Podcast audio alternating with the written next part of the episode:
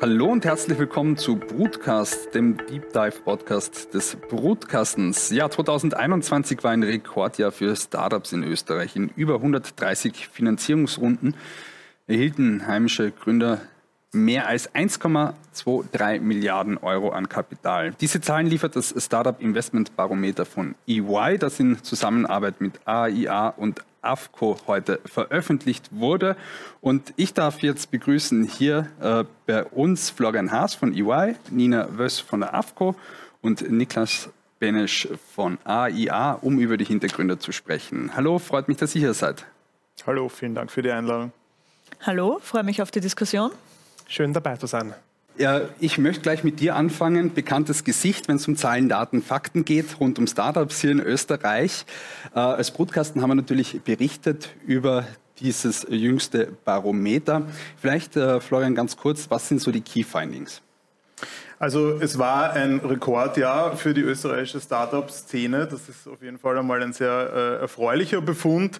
Es ist noch nie so viel Kapital investiert worden in österreichische Startups. Die Runden sind auch deutlich größer geworden. Das heißt, wenn man zum Beispiel Millionenrunden hernimmt, also alles, was siebenstellig ist, äh, hat sich das mehr als verdoppelt im Vergleich zum Vorjahr. Das heißt, man muss schon sagen, da ist schon eine neue Marke erreicht worden 2021, die sicher auch mit der Großwetterlage zusammenhängt. Ja, viel Liquidität im Markt, ja, hoher auch Investmentdruck, ja, gute Renditen auch in Europa, deshalb interessant auch für US-VCs. Also da, da hat sich schon sehr viel getan. Wenn man sich jetzt anschaut, wo kommt das Geld her und wo kommen die Investorengruppen her, so sieht man schon eindeutig, äh, mehr als die Hälfte wurde von österreichischen Investorengruppen getragen, ungefähr ein Viertel von ausländischen, bei denen wo man es mhm. weiß, also rein ausländisch besetzten Investorengruppen. Und dieses Viertel äh, hat aber über drei Viertel des gesamten Kapitals gestellt. Das heißt, man kann einfach sagen, wenn es größer wird, die Runde, wenn es spätphasiger wird, dann dominieren eindeutig ausländische Investoren. Gruppen. Mhm, darüber werden wir dann auch sprechen, weil es ist ja auch so ein bisschen die Kernaussage eben dieses äh, Barometers äh, und natürlich wollen wir uns heute auch die Hintergründe anschauen. Vielleicht aber vorher noch eine Frage im Vergleich zu 2020. Gab es da große Veränderungen und äh, 2020 war ja auch schon ein Rekordjahr. Genau. Also was ganz interessant ist im Vergleich zu 2020 ist, dass das Volumen ungefähr um das Fünffache gewachsen ist. Ja. Gleichzeitig sind aber die, die Anzahl der Finanzierungsrunden um ungefähr ein Fünftel zurückgegangen. Ja. Das heißt, man sieht schon, die Runden sind größer geworden, ja, die Millionenrunden sind größer geworden. Wo es aber ein bisschen zurückgegangen ist, ist, äh, sage ich mal, der frühphasigere Bereich. Da haben wir 2020 schon mehr Runden gesehen. Mhm, also durchaus Rückgang in den frühen Phasen, wo man ja eigentlich sagt, Österreich ist da sehr gut eigentlich auf aufgestellt gewesen im internationalen Vergleich, oder? So ist es. Ich meine, es ist nach wie vor äh, so, dass wir natürlich mit der Förderlandschaft äh, und, und, auch mit vielen Business Angels äh, sehr, sehr gut aufgestellt sind. 2020 war, war in, in vielerlei Hinsicht ein sehr besonderes Jahr, äh, auch was die Anzahl der Runden angeht. Ja, das heißt, es wurden auch viele Runden 2020 getätigt, um wirklich notwendiges Kapital im Sinne der Liquidität zuzuschießen nach dem Ausbruch äh, der Pandemie. Das heißt, da gab es durchaus auch in den früheren Phasen mehr Runden, die nicht unbedingt geplant waren oder nicht strategisch äh, geplant waren, äh, sondern eben kurzfristig äh, überbrücken und, und Liquidität sichern sollten. Mhm, mh. Und äh, natürlich, jetzt müssen wir das Thema auch da hier auch thematisieren in dem Raum. Der Elephant in the Room könnte man fast sagen oder auch nicht. Äh, das Geld kommt von drei Viertel aus dem Ausland. Äh, du hast das jetzt vorher angesprochen. Äh, wir wollen das heute diskutieren hier, was auch natürlich die Gründe dafür sind. Äh, ihr habt auch dieses Barometer gemeinsam eben auch veröffentlicht und euch das angesehen. Nina, was sind jetzt so auch die Gründe dafür, dass diese Runden, so wie du es jetzt erwähnt hast, die Größe, sie werden immer äh, stärker dann eben von ausländischen Investorinnen und Investoren getragen wird? Mhm.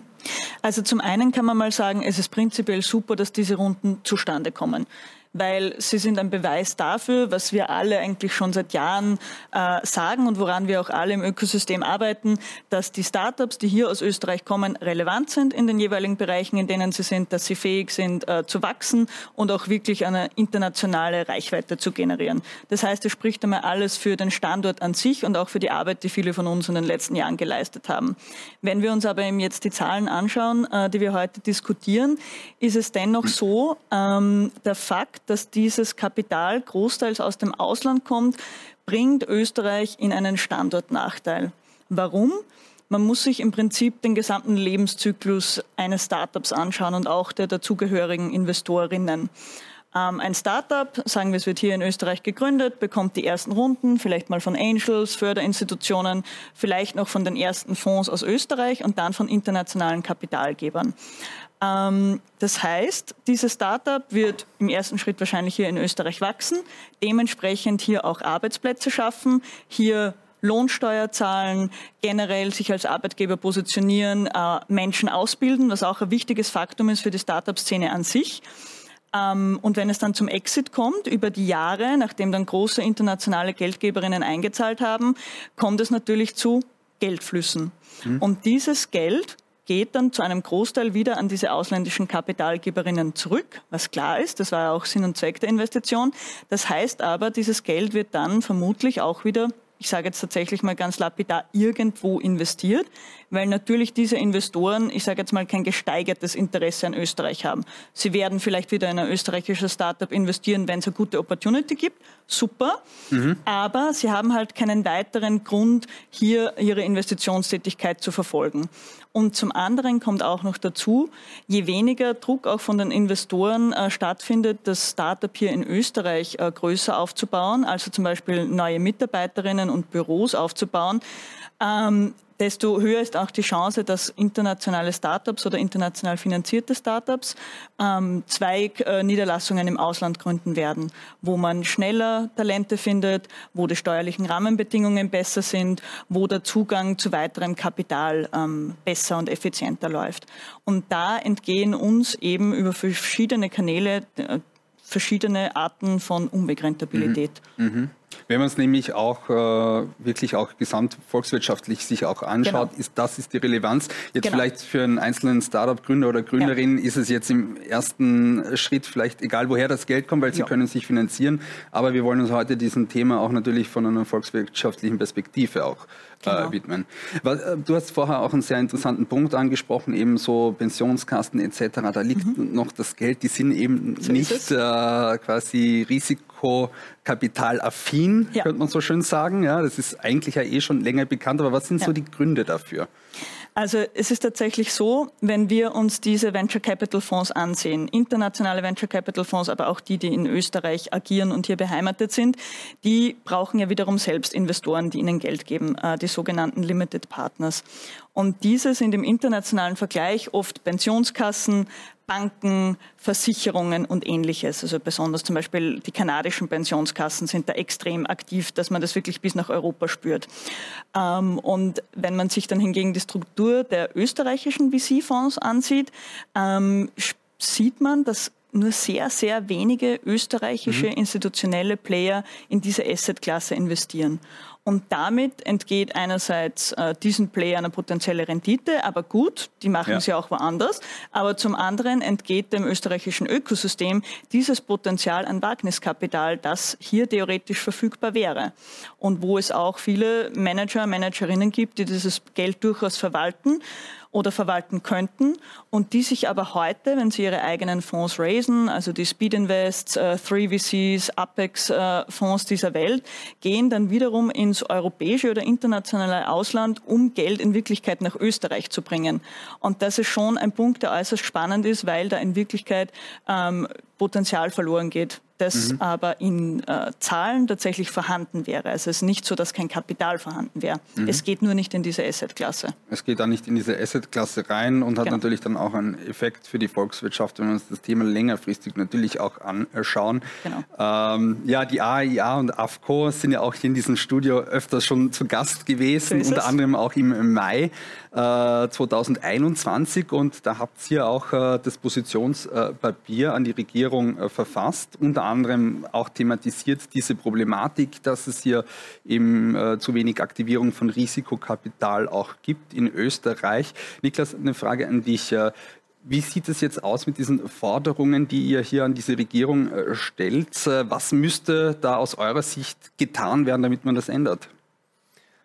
Diese Forderungen äh, können durch äh, die, die äh, Findings, die jetzt im, im Zuge dieses Barometers geschaffen wurden, eigentlich noch einmal ganz stark unterstrichen werden. Ähm, bedeutet, äh, um eben Wirtschaftsentwicklung in Österreich zu fördern, ähm, um es zu schaffen, äh, Kapital in Österreich zirkulieren zu lassen und da einfach für weiteren Wachstum zu sorgen, ähm, unterstreichen wir nochmal ganz klar ähm, gewisse Punkte, die, die einfach essentiell sind, äh, um, um diese Schritte einzuleiten. Das wären zum einen äh, steuerliche äh, Bereiche, die man hier Investoren und Investorinnen äh, zugutekommen lassen muss, um das Ganze voranzutreiben, beispielsweise der Beteiligungsfreibetrag. Mhm äh, der ein, ein, ganz essentielles Kernelement ähm, für die weitere wirtschaftliche Entwicklung wäre. Ähm, zum Zweiten sind es äh, Punkte wie eine Mitarbeiterbeteiligung, um einfach äh, Personen, die in einem Startup involviert sind, ähm, hier teilhaben zu lassen äh, und auch diesen Bereich äh, zu stärken und zu forcieren. Und äh, zum Dritten ist es einfach auch ein bisschen ähm, das ganze Mindset dahinter äh, zu stärken und zu forcieren und zu schauen, dass man hier in Österreich eine, eine sukzessive Weiterentwicklung in diese Richtung schafft. Mhm. Mindset sprichst du natürlich jetzt auch diese kulturelle Frage auch an, ja, auch Financial Literacy, oder? Wo man jetzt hier äh, neue Optionen irgendwie äh, kennenlernt, auch äh, für Anlegerinnen und Anleger, dass man sagt, okay, ich äh, park mein Geld nicht nur am Sparbuch. Ja, ich glaube, das ist, das ist äh, ein ganz wesentlicher Punkt. Ja. Was ist das Mindset, das ja. wir in Österreich haben?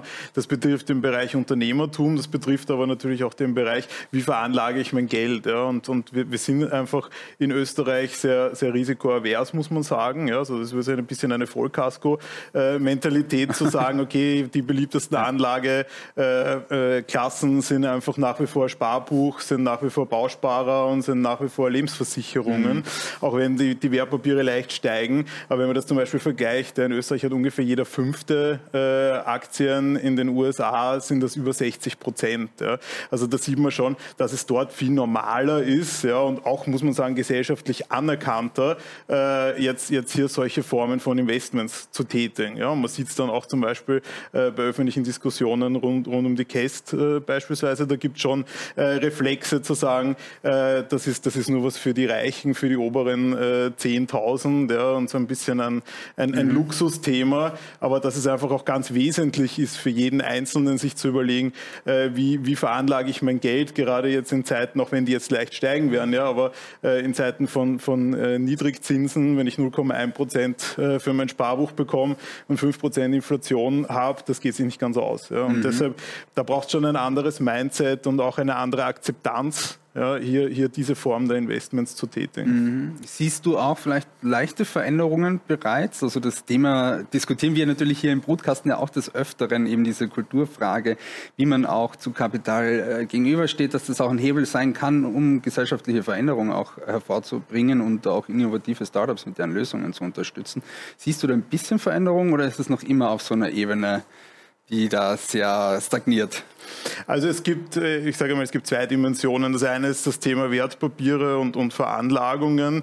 Da sieht man, wenn man sich unterschiedliche Studien anschaut, schon, dass sich das in den letzten Jahren zum Positiven mhm. verändert hat und auch die Akzeptanz größer geworden ist. Ja, also ungefähr ein Drittel der Österreicherinnen und Österreicher sagt, äh, dass sie sich das vorstellen können und dass sie, dass sie diese Investmentform wählen wollen. Äh, beim Thema äh, Startup glaube ich, ist der grundsätzliche Befund aus dem letzten Jahr, dass das Thema Startup mehr in der Mitte der öffentlichen Diskussion äh, angekommen ist, auch in der medialen Wahrnehmung. Das sind natürlich große Runden, das sind natürlich Unicorns quasi als Zugpferde des Standorts schon auch sehr, sehr wichtig für diese Diskussion. Aber eben wichtig ist, dass sich da auch nachhaltig das Mindset äh, ändert, da auch wirklich etwas zu tun und nicht nur es zu akzeptieren, dass es mhm. äh, in der Mitte der Gesellschaft angekommen ist. Dass es hier in die Mitte der Gesellschaft angekommen ist. Seht ihr das auch so, dass diese großen Unicorn-Investments, die wir jetzt gesehen haben, dass das auch so ein bisschen mehr in die breite Masse geht? Ja, also ich würde ganz gern anschließen, weil ich finde, ja. ist eine unglaublich spannende und auch eine wichtige Diskussion, ähm, wo mich auch stört, dass man immer gleich so in die Extreme abdriftet, dann teilweise auch in der medialen Diskussion, weil es geht natürlich nicht darum, den Sozialstaat auszuhebeln und alle müssen sich dann um ihre Pension kümmern und müssen rechts und links alle wegdrängen, sondern eben das zugänglicher zu machen und aus das Verständnis dafür zu mhm. fördern, was möglich ist, ist zum einen natürlich der ganz klassische Kapitalmarkt an der Börse, mhm. wo es ja auch viele Startups gibt, die auch mit, ich sage jetzt mal, mal wirklich einer userfreundlichen ähm, Software, das auch viel mehr jungen Personen auch ermöglichen, auch mit kleinen Beträgen einzusteigen, ohne gleich sich komplett die Zukunft zu verbauen, weil man plötzlich mittellos ist, weil man auf das falsche Papier gesetzt hat.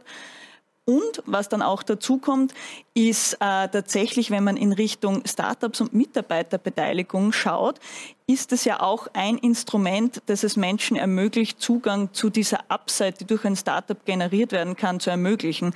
Und auch hier ist die Diskussion eine ganz spannende, weil eine Extremposition ist natürlich, dass die Gründerteams, die Arbeitgeberinnen damit ihre Mitarbeiter eigentlich ähm, übers Ohr hauen, weil das natürlich nur eine eventuelle zukünftige Ausschüttung ist. Das kann ja keiner garantieren, ob es einen Exit gibt, wann und wie hoch er sein wird, weil es eine extrem defensive Herangehensweise ist, die ich unglaublich schade mhm. finde, weil natürlich wir wollen ja genau, dass es rechtlich geregelt wird, dass es klar ist, was kostet das für die Mitarbeiterin äh, an Steuern, was heißt das für sie ein Commitment, welche Rechte und Pflichten hat sie.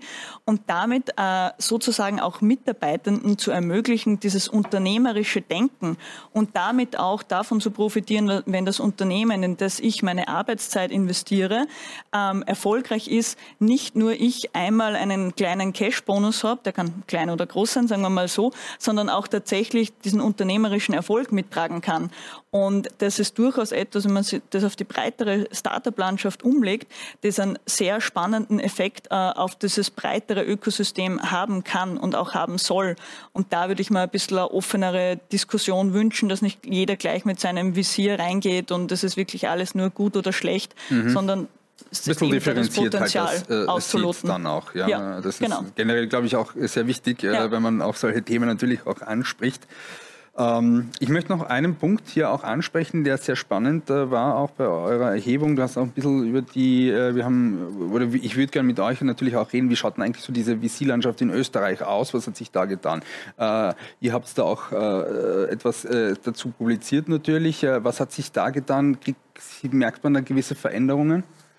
Also das sind die, die besseren Ansprechpartner ja. da. Ich meine, was, was man natürlich, äh, sage ich mal, äh, anhand der Größe äh, der Runden sieht, und das, das ist vielleicht auch die Einleitung für, für die Entwicklung der VC-Landschaft. Äh, ähm, du siehst, wenn, wenn unter einer Million äh, die Runde groß ist, ja, dann sind sehr, sehr stark äh, noch österreichische Investorinnen mhm. und Investoren beteiligt. Und dann, wenn es um die Wachstumsfinanzierer äh, geht, wenn es insbesondere dann auch in Richtung zweistellige Millionenrunden geht, äh, dann, dann treten die sehr, sehr stark in den Hintergrund, mhm. schauen sich das meistens eher von, von der Seitenlinie äh, an. Das heißt, die Frage ist, wo sind die großen äh, Wachstumsfinanzierer, die jetzt auch aus Österreich heraus äh, größere Runden zumindest mittragen können? Mhm. Weil vielleicht nochmal den, den Punkt von vorher aufgreifend. Es ist natürlich aus Sicht eines Startups, kann es natürlich viele Gründe geben, wieso es absolut Sinn macht und vielleicht sogar mehr Sinn macht, jetzt einen internationalen Investor oder internationale Investor Investorengruppen an Bord zu holen. Ja, das kann natürlich die Reputation sein, das kann ja. das internationale Netzwerk sein, äh, das kann natürlich auch ein Vertriebsnetz äh, sein, aber der, der Punkt, der ganz wichtig ist für die, für die österreichische Investorenlandschaft, ist, es darf nicht Pflicht sein oder äh, es, es, darf nicht alternativlos sein für Startups, beim Wachstum über die Landesgrenzen hinauszuschauen. Mhm. Und momentan mhm. haben sie nicht die Wahl, ob sie äh, internationale Investoren an Bord nehmen oder österreichische, weil es einfach kaum VCs gibt, die mhm. diese Runden stemmen können. Mhm, aber eben diese, diese Optionen, die gibt es quasi, je größer die Runden werden, äh, nicht. Äh, dennoch vielleicht auch ein Blick hier auf die österreichische VC-Landschaft. Äh, mhm. was hat sich da getan auch? Gibt es da leichte Stärke, äh, Tendenzen, dass die gestärkt wird auch oder ist das ja. wirklich auch stagnierend? Also wir sehen eine leichte positive Entwicklung, ja. also sowohl was die Assets under Management angeht, als auch die Teams, die diese verwalten, also um da auch äh, Diversität sowohl im Punkto Investmentfokus als auch Ausrichtung äh, dieser ähm, mhm. Investmentthesen angeht. Äh, man sieht da vor allem von Bankenseite äh, spannende äh, Fonds, die lanciert wurden. Ähm, aber auch hier ist es dennoch immer noch so im Vergleich mit internationalen ähm, Ökosystemen, die unserem von Größe und äh, Rechtsprechung ähnlich sind, ähm, gibt es noch einiges an Potenzial und da liegt Österreich im Moment im Hintertreffen. Das mhm. ist leider so. Mhm, da liegt man auch im Hintertreffen. Wie sieht es aus mit so der Business Angels Seite? Äh, vielleicht habt ihr da auch von der AIA auch einen Einblick? Da ähm, gäbe es generell oder spürt man äh, rein von den äh, Personen und Interessentinnen im Hintergrund äh, schon einen spürbaren Druck zu sagen, mich interessiert der Bereich. ich äh, möchte in die Richtung gehen, ich möchte äh, mhm. mein Wissen weitergeben, ähm, ich möchte auch die Chance nutzen und auf diese Art und Weise mein Kapital vermehren. Aber äh, mir fehlt es halt an den möglichen Rahmenbedingungen, um da auch gesichert diesen Schritt machen zu können. Ähm, das geht aber, gilt aber auch gleichenfalls beispielsweise für die Startup-Seite, wo man sagt, ähm, es muss Hand in Hand gehen. Das heißt, auch ohne die neue Rechtsform wird es schwierig sein, auf der anderen Seite den äh, ganzen Risikokapitalmarkt in Österreich zum, zum Wachstum zu bringen. Und äh, wenn man da gerne ein, ein viel zitiertes Beispiel mhm. hernimmt, und in die baltischen Staaten blickt, äh, Estland, die äh, ja etwa nur ein Achtel der, der Einwohner von äh, Österreich äh, haben, aber in etwa, in etwa ähm, äh, nur oder in etwa halb so viele äh, Business Angels, die, die dort aktiv sind, dann merkt man schon, dass wir auf der Ebene im Hintertreffen sind und einfach die Gunst der Stunde nützen müssen und äh, mit gewissen strukturellen Änderungen ähm, das jetzt aufgreifen und äh, Startups und Investorinnen da gleich gleichzeitig stärken. Mhm. Also auch vor allem für die frühen Phasen äh, der Startups, wobei wir auch bekannt sind dafür, dass die frühen Phasen eigentlich ja sehr gut aufgestellt, dass wir da gut aufgestellt sind. Was du jetzt vorher auch gesagt hast, dass das bis ins Hintertreffen gerät. Also da gibt es schon noch ein bisschen Aufholbedarf hier. Also ich glaube, wir sind nach wie vor ja. äh, sehr gut aufgestellt. Ja. Es kommt immer äh, darauf an, welche Vergleiche du dir ansiehst. Ja, mit 2020 der Vergleich, da gibt es schon Einmaleffekte, sage ich mal, durch den Ausbruch der Corona-Pandemie, gerade was die Frühphasen angeht. Das ist einfach sehr, sehr stark in die Höhe gegangen. Wenn du es äh, im, im sage ich mal, Zehn-Jahres-Vergleich dir anschaust, da haben wir schon auch in diesem Bereich einen, einen sehr schönen, äh, stetigen mhm. Anstieg. Ja. Also ich glaube, das, was man immer so gern sagt, die Förderlandschaft äh, ist sehr gut äh, auch die Frühphasenfinanzierung funktioniert sehr gut. Das gilt aus meiner Sicht nach wie vor. Das gilt nach wie vor. Also da muss man sich wirklich diesen großen Rahmen anschauen, diese zehn Jahre, und kann das nicht unbedingt mit diesem Ausnahmejahr 2020 so eben vergleichen, weil sonst so wird da gewisse Unschärfe auch reinkommen, genau. könnte man sagen.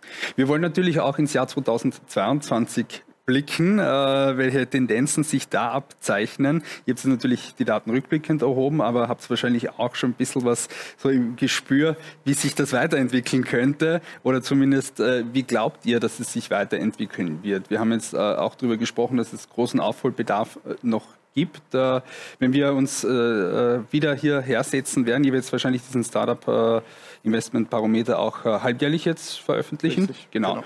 Wenn wir uns in einem halben Jahr wieder hierher setzen, äh, werden wir da große Veränderungen erlebt haben. Das glaube ich nicht. Ich ja. Das ist immer die, die äh, beste Frage nach der Glaskugel. Äh, nein, ich glaube, dass die Entwicklungen, die wir momentan sehen, definitiv auch in den nächsten Monaten anhalten werden.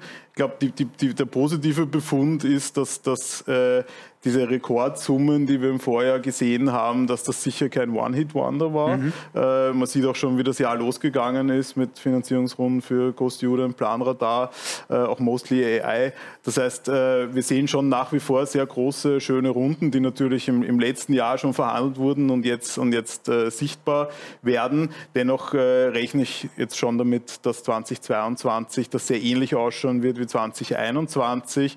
Vielleicht mit einer leichten Tendenz dass es ein bisschen mehr Investments von österreichischen mhm. Investorengruppen auch ein bisschen höheren Runden gibt. Mhm. Ist natürlich immer schwierig zu sagen, äh, in die Glaskugel können wir alle nicht blicken, aber äh, du nimmst schon auch diese Tendenz wahr, dass sich das eben so weiter äh, entwickeln wird. Aber wie gesagt, wir können uns gerne nochmal hersetzen in einem halben Jahr und dann nochmal nachschauen, ja. ja? äh, wie sich das weiterentwickelt hat. Äh, ja, wie sieht es von eurer Seite aus 2022? Was habt ihr jetzt auch noch als AFCO vor? Äh, wie soll es da auch weitergehen, um hier nochmal Nachdruck zu verschärfen, äh, quasi Nachdruck zu geben für diese Forderungen, die ihr da stellt? Ja, das ist natürlich eine wunderbare Frage. Also es sind schon vorhin kurz unsere Themen auch aus dem letzten Jahr noch angesprochen worden. Unsere Forderungen haben sich auch nicht verändert. Also die sind gleichbleibend ja. wichtig und auch dringlich. Ähm, von den einen oder anderen Maßnahmen wie eben einer potenziellen neuen Rechtsform und der Mitarbeiterinnenbeteiligung hören wir, dass die auch kommen kann in absehbarer Zeit. Dann gibt es natürlich noch das Thema der AFCO, das ist der Vorschlag eines Dachfonds. Das ist ein Fund of Fund, der dann wiederum in die heimische Fondslandschaft ähm, investieren könnte. Ähm, das ist ein Thema, bei dem sich ähm, bis jetzt noch nicht so viel bewegt hat, wie wir es gerne sehen würden. Das heißt, wir sind da nach wie vor offen für Gespräche äh, mit diversen Stakeholdern, sowohl aus der Politik, aber eben auch aus diesen angesprochenen äh, institutionellen äh, Investorinnen. Und ja, ansonsten zur Entwicklung des Marktes, ich sehe es ähnlich wie du. Ich glaube, es ist unter anderem wichtig, dass wir wirklich schauen, dass auch genügend spannende Startups nachkommen, die dann eben genau diese Unicorns von morgen sein können. Da ist natürlich auch meine persönliche Hoffnung, dass da auch etwas mehr Diversität reinkommt, was diese Gründerinnen-Teams mhm. angeht, die dann wirklich so eine große Breitenwirkung entfalten können und auch Zugriff auf so viel Geld haben, um da ihr äh, Produkt und ihre Version, äh, Version, Vision zu verfolgen. Mhm. Und ähm, ja, daran arbeiten wir. Und ich glaube auch aus, der, aus dem Blickwinkel der ähm, AFCO und der AIA ist eben der, der Schulterschluss auch wichtig über die verschiedenen Investorinnengruppen. Und äh, deswegen bin ich auch sehr froh, dass das äh, so gut funktioniert. Mhm die, die Diversität, die ähm, werden auch wir äh, ganz stark in Angriff nehmen auf Investorinnenseite. Bedeutet ähm, auch äh, die Damen vermehrt äh, in die Risikokapitalbereiche hineinzubringen und auch hier Business Angel-seitig ähm, Frauen äh, zu Investments zu bewegen. Ähm, das wird 2022 äh, ganz klar nochmal verstärkt fokussiert. Wir als AIA werden äh, weiterhin mit äh, starken Aus- und Weiterbildungsmaßnahmen und mit unseren Aktivitäten versuchen, äh, von unserer Seite aus dem Ökosystem heraus den, den, den Push in die richtige Richtung zu geben. Und dann braucht es eben von der, von der Gegenseite auch die äh, nötigen Einlenkungen und Veränderungen, dass man äh, das auch dementsprechend mit und aufnehmen kann und hier ganzheitlich in eine Richtung lenkt. Mhm. Also äh, die Stoßrichtung ist klar, äh, die Forderungen auch. Äh, die Zahlen haben wir heute präsentiert bekommen und vor allem sehr spannend natürlich, natürlich die Hintergründe, äh, warum das auch so aussieht, wie es aussieht. Ich danke euch äh, recht herzlich, dass ihr heute hier im Brotkastenstudio Platz genommen habt und ja, bin schon gespannt in einem halben Jahr, wie es dann aussieht. Spannende Zahlen auf alle Fälle und wir als Brutkasten bleiben natürlich dran. Bleibt auch ihr dran beim Brutkasten-Talk und seid das nächste Mal wieder mit dabei. Tschüss, Baba.